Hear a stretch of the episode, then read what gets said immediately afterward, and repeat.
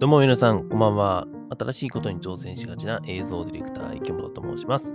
このポッドキャスト番組、聞くと挑戦したくなるラジオは、新しいことに挑戦したい人に向けて、何者でもない私、池本が挑戦して気づいたことや学んだこと、ヒントになりそうなことを毎日配信している番組でございます。えー、もう夜だからね、寝る前にでも聞いてください。はい。えー、というわけで皆さん、こんばんは。9月28日の火曜日でございますね。うん。今日ね、喋る内容、実はもうずっと決めてたんですよ。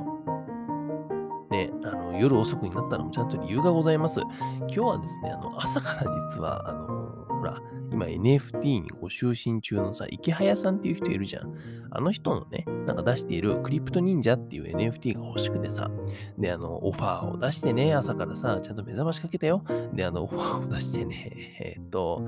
で、やってたんだけど、で、まあ実際にさ、あの、いろんな人がその後さ、オファー、オファー、オファー、オファー、オファーって言って、最大で結局3イーサまで行ったかな？うん、行ったんだけどね。で、えっと、まあ、池原さん的にはその、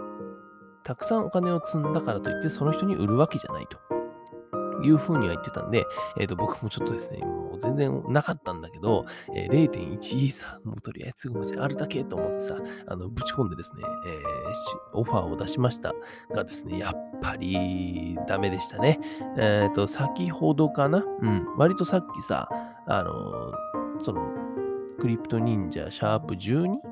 くのいちちゃんね、かわいいくのいちちゃんでしたけども、えー、もう、なんですか、おわず、なんですか、譲り手？譲り手っていうの？うん、の方決まりましたみたいな感じのさ、あのツイートが流れてきて、ああ、そっか残念だったなーなんて思いながら、うーん、今収録しております。はい。本当はね、あの、それがさ、もし僕のところに来たらさ、やったみんな来たよ池谷さんのクリプト忍者来たぜみたいなさ、もうテンションぶち上げのあの配信だった予定だったんですけどもね、もうあの、こんな感じでございます。うん、もうダーってしながらさ。で、ちょっとね、あのー、最近なんだ、NFT のさ、そういうのを作ったりさ、えっ、ー、と、マーケティングのこととかもなんかね、考えすぎてね、今日疲れちゃったね。うん。で、本業の方もちょっと今日は忙しかったんで、なんかもう頭の中が、えー、もう疲れちゃっ